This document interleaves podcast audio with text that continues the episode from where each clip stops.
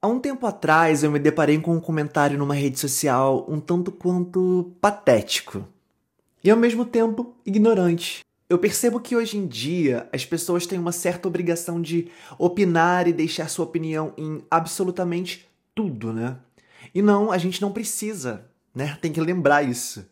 É, o comentário era exatamente assim, abre aspas. Rico tem doença até de trabalho, síndrome de burnout. Vai pobre ter síndrome para ver. Passa fome. A blogueira que vive viajando posta isso. Não desmerecendo, mas já desmerecendo, né? Eu acho isso um absurdo, de verdade. Fecha aspas. Claramente um comentário de alguém com inveja da blogueira que viaja, e ela não. E ao mesmo tempo de alguém que tá falando algo que nem sabe o que, que tá falando, chamando um distúrbio psíquico, o burnout, de doença de rico. E é exatamente disso que eu quero conversar com você hoje. Será que eu posso? Será que pode?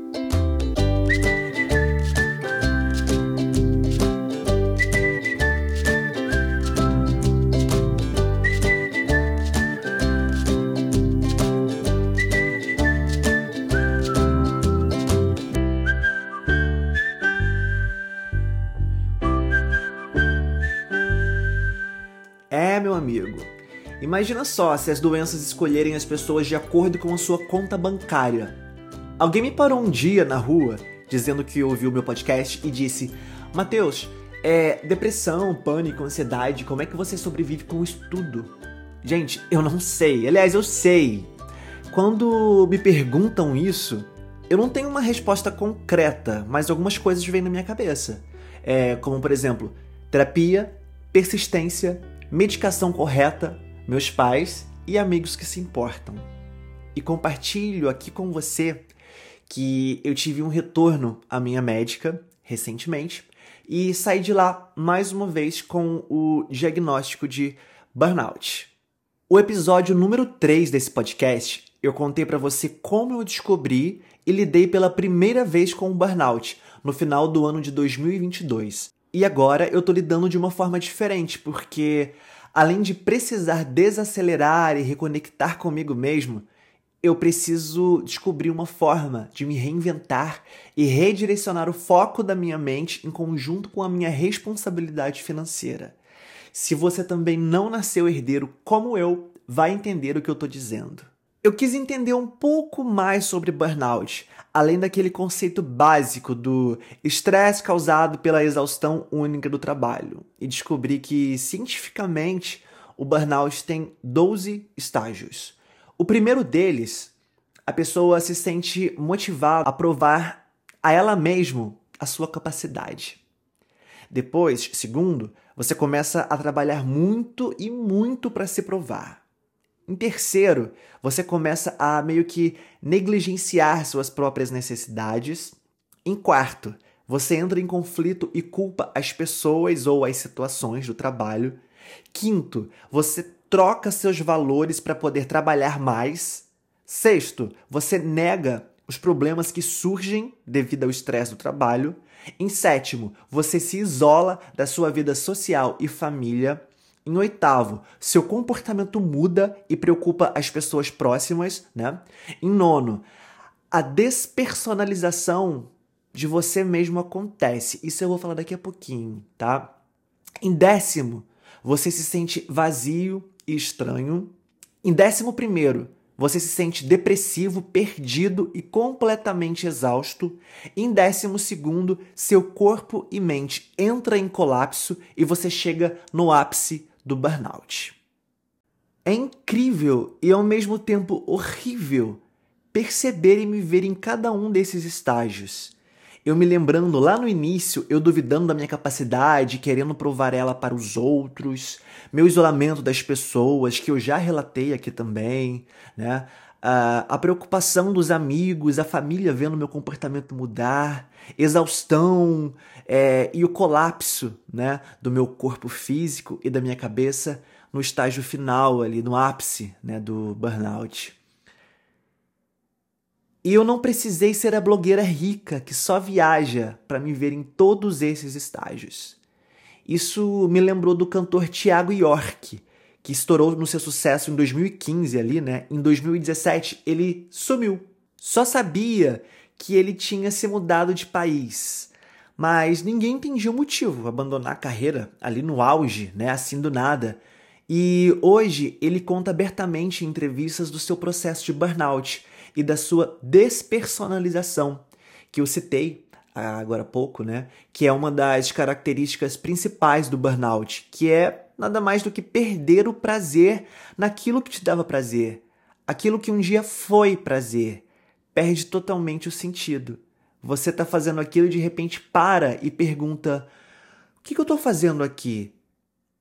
Isso que é a tal de despersonalização. Você perde a sua essência, você se desconecta da sua essência e de você mesmo. É, eu conversei com uma pessoa que passou por um processo também de burnout e é impressionante como ele se descreve muito bem no seu relato todos esses estágios que eu citei. O nome dele é Lucas Lopes, de Santa Catarina. Ele tem 25 anos e tem uma empresa de tecnologia e design. Se liga aí.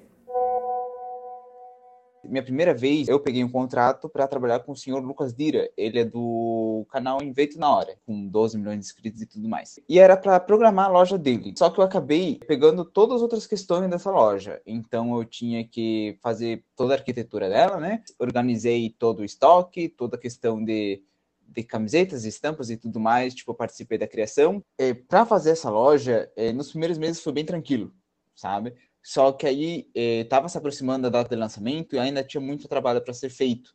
Então acabou que eu aumentei cada vez mais a minha carga horária de trabalho. Então chegou no momento em que eu estava dormindo quatro horas por dia e todo o restante eu estava trabalhando. Nisso eu ficava sem comer de vez em quando. Então isso começou a me afetar muito, afetar o meu físico, o meu emocional e tudo mais por conta da pressão, porque eu tinha muitos clientes já querendo comprar, né? Quando a loja, a loja lançou, deu tudo errado.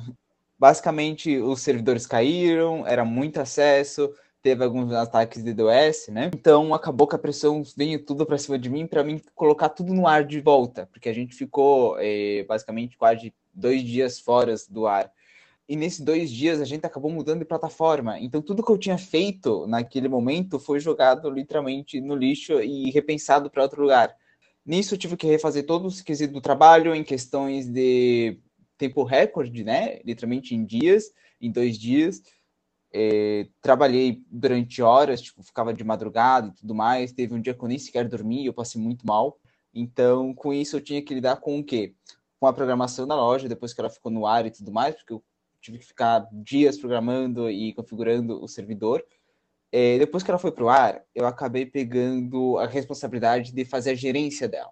Então, eu tinha que cuidar do financeiro, eu tinha que fazer os pagamentos é, né, de todos os funcionários, eu tinha que fazer pagamentos de reembolso, eu tinha que gerenciar o estoque, é, manter o servidor ativo e funcionando, fazer a programação da loja, fazer questões de marketing também.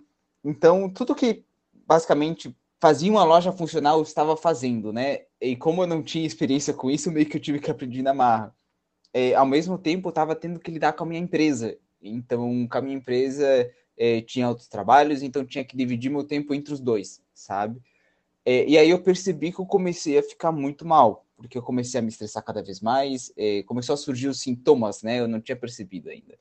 É, eu comecei a ficar muito mais estressado do que o comum, é, basicamente você acordava com várias mensagens de vários outros clientes por conta da minha empresa é, com projetos atrasando é, e vários clientes da loja reclamando por conta de um produto ou demora na entrega, do tipo. Então, basicamente, era como se fosse um soco na barriga todos os dias.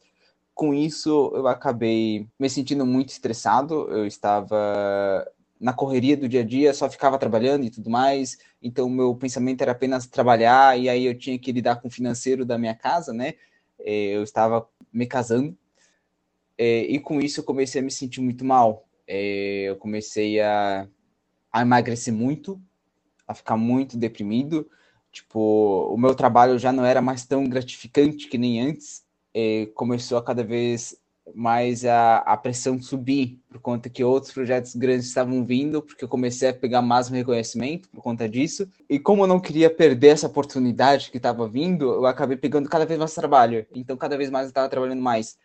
É, mesmo que a, a loja tenha estabilizado, a carga do horário na loja tenha diminuído, minha carga horária em outros trabalhos começou a aumentar. Então, eu continuei assim durante uns seis meses, basicamente. Tipo, vários dias da semana eu trabalhando até de madrugada, alguns outros dias eu ficava mais tranquilo, é, mas basicamente sempre ficava nesse vai e vem, vai e vem, sabe? É, naquela época eu não tinha feito nenhuma consulta ainda.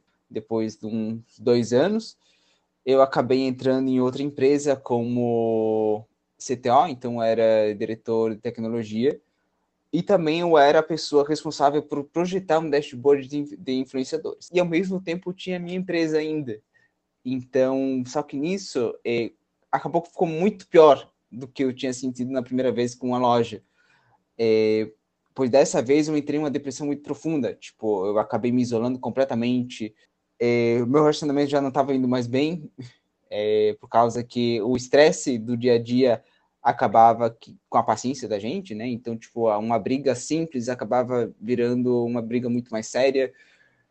É, o meu emocional já não estava nada um pouquinho bom, por conta que eu me sentia muito mal com o meu trabalho, eu me sentia muito triste com o meu trabalho, eu, tipo, já tinha perdido completamente o encanto com ele, então trabalhar algumas horas já era extremamente exaustivo para mim, então trabalhar longas horas a fio, tipo, acabava me destruindo todos os dias. É, então, vem os sintomas, né? É, a depressão, eu não queria sair de casa, não sentia mais alegria em nada. Tipo, eu tava numa época muito boa financeiramente, mas ao mesmo tempo, tipo, eu tava percebendo o sacrifício que tava sendo, sabe? para manter aquilo. E aí veio que eu acabei me separando, tipo, por outras questões, obviamente, né? É, é, pois ajuntou muita coisa, tipo, juntou toda a questão de um né, estar casado, ter que lidar financeiramente com uma casa, junto com longas horas de trabalho, é, e lidar com um relacionamento era muito difícil. É, e eu, com o burnout, eu estava me sentindo esgotado, tipo, eu podia dormir um dia durante horas e mesmo assim eu me senti muito cansado, eu ficava estressado muito facilmente de novo, eu basicamente parei no hospital Tipo, fiquei eh, lá no hospital, eu descobri que eu estava com pedra nos rins por conta que eu não me cuidei. Tipo, acabei consumindo muito mais besteira no dia a dia ali, você trabalhando, você acaba consumindo muita besteira, muita Coca-Cola e tudo mais, isso acaba afetando o teu físico. Eu já não fazia mais exercícios. Eu desenvolvi tendinite. Nossa, velho, é bem difícil é, pois o que mais me pegou foi não me sentir mais feliz com o que eu fazia, tipo, me sentir cansado. Eu me distanciei da minha família, eu não ia mais visitar eles todo, eh, todo fim de semana, algo do tipo. Eu já só queria ficar em casa, basicamente. Então eu, fui, eu procurei uma psicóloga, né? E ela me mostrou que de fato eu estava tendo uma crise de burnout e estava tendo sintomas é, e nesse tempo eu desenvolvi, nesses longos anos, né, eu percebi que eu desenvolvi uma crise de ansiedade muito grande que eu tenho até hoje. Às vezes ataca sem motivo nenhum, do nada, às vezes durante o trabalho. Ela me deixava passando muito mal, eu acabava tremendo durante minutos, sabe? Tipo, você tá de boa, então você começa, literalmente, começa a se desesperar, né? A entrar em com uma crise de ansiedade e eu começo a tremer muito, eu começo parecendo uma vara de bambu. E, junto com isso vinha literalmente mal-estar, então me vinha muita dor de cabeça, é, dores no músculo, né, e tudo mais, é, muito mais por conta da pressão de investidores, e foi assim que eu comecei a perceber que eu estava entrando em outra crise, e procurei ajuda, né, então eu acabei pegando, eu parei de trabalhar por um tempo, eu descansei, Hoje eu trabalho muito menos horas do que eu trabalhava, por conta que eu acabei saindo da empresa que eu estava. Eu vi que não estava me fazendo bem, não estava fazendo, dando o retorno que eu esperava.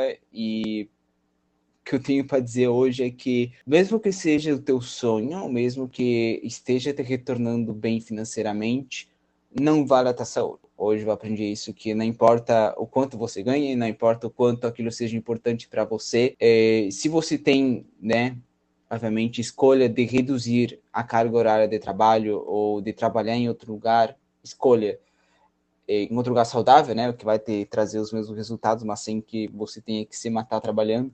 Escolha isso. Saúde não tem preço, não tem nada que completa a saúde. Nossa, eu queria tanto hoje em dia não ter crise de ansiedade, não ter dor de cabeça, dores no músculo. Hoje eu sofro com tendinite, basicamente todos os dias sinto dor no braço muito forte, eh, nem com cansaço emocional, físico, eh, alterações repentinas de humores, né? Eh, e o sentimento de tipo de apatia em relação ao meu trabalho, porque era uma coisa que eu amava tanto de fazer e hoje eu sinto que é mais uma obrigação, é, porque eu já estou tantos anos nessa área que basicamente para mim virou uma obrigação. É, mesmo que hoje em dia eu trabalhe com várias outras áreas, né? Todas já não fazem mais sentido para mim. Eu ainda estou lutando contra isso, eu estou melhorando. É, hoje eu consigo regular meu horário, então eu consigo trabalhar muitos, muito menos horas que eu trabalhava antigamente, né? Tendo o mesmo resultado financeiro, Resumindo, hoje eu trato assim. Basicamente, eu parei de trabalhar muito. Eu comecei a tomar medicação, tipo antidepressivo. Eu comecei a fazer acompanhamento psicológico também. É, eu acabei parando, eu pretendo voltar. Mas é isso. Obrigado.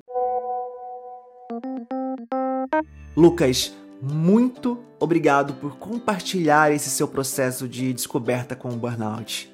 O seu recado foi para quem está ouvindo e principalmente para mim. E eu espero receber um novo áudio seu dizendo que está de volta à terapia, tá? Ouvir de outras pessoas aquilo que você sente e às vezes nem consegue expressar faz a gente se encontrar e se reconhecer no outro. Eu espero que a mensagem esteja realmente chegando a você da forma que eu gostaria.